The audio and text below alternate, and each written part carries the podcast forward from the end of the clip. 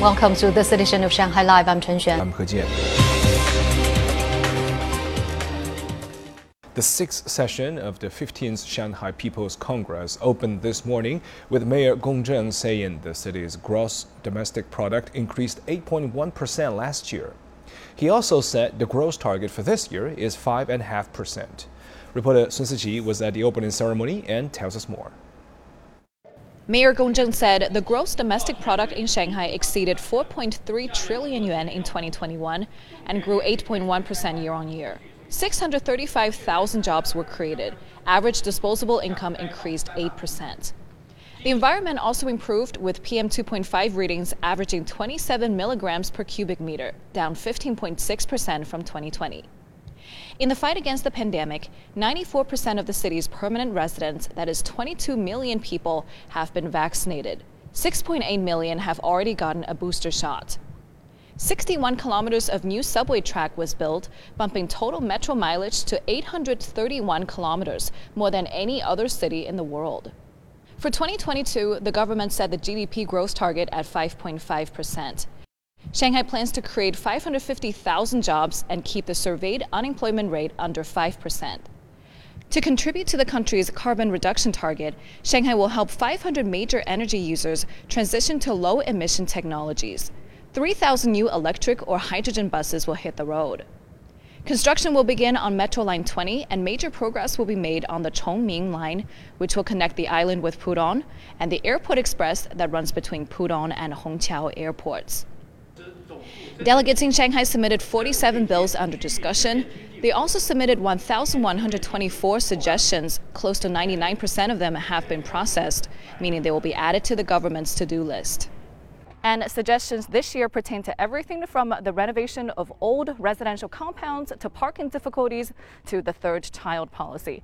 On parking, for example, some delegates suggest having a little bit more leeway space or breathing space in the downtown no parking areas because some drivers found it hard to even go to a public toilet because they cannot park their cars there.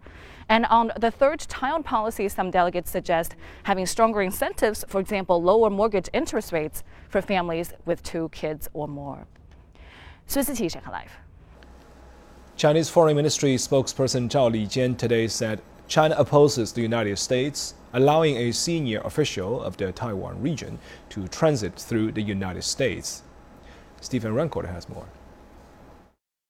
According to media reports, Lai Ching-te was planning to transit through the U.S. en route to Honduras, where he would attend Xiomara Castro's presidential inauguration and might publicly interact with U.S. Vice President Kamala Harris during the transit. In response, Zhao said the Chinese side has always rejected any form of official contact between the U.S. and China's Taiwan region. China has always firmly opposed such transit arrangements by the United States or any other country that has diplomatic relations with China. We urge the United States to abide by the One China principle and the provisions of the three China U.S. joint communiques and take the Chinese position and concerns seriously. The U.S. should stop sending wrong signals to the Taiwan independence separatists.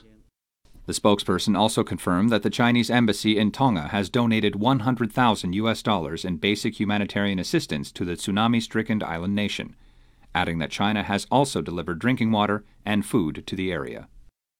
Thank the People's uh, Republic of China for offering us with the, this uh, relief food and drinks donated by your government, uh, which is uh, the first donation uh, of, of this kind that we received. Zhao stressed that China will continue to provide Tonga with cash and other relief supplies to help them through the disaster. Stephen Rancourt, Shanghai Live. The Turkish state pipeline operator yesterday resumed the flow of crude oil through the Kirkuk-Ceyhan pipeline after an explosion in southeastern Turkey forced it to shut down for several hours. The cause of the explosion is still under investigation, but local authorities are saying preliminary findings indicate the blast was triggered by an electrical tower that was toppled due to severe weather. Crude prices have hit multi-year highs in recent weeks, and the shutdown may have further complicated current supply disruptions in international energy markets.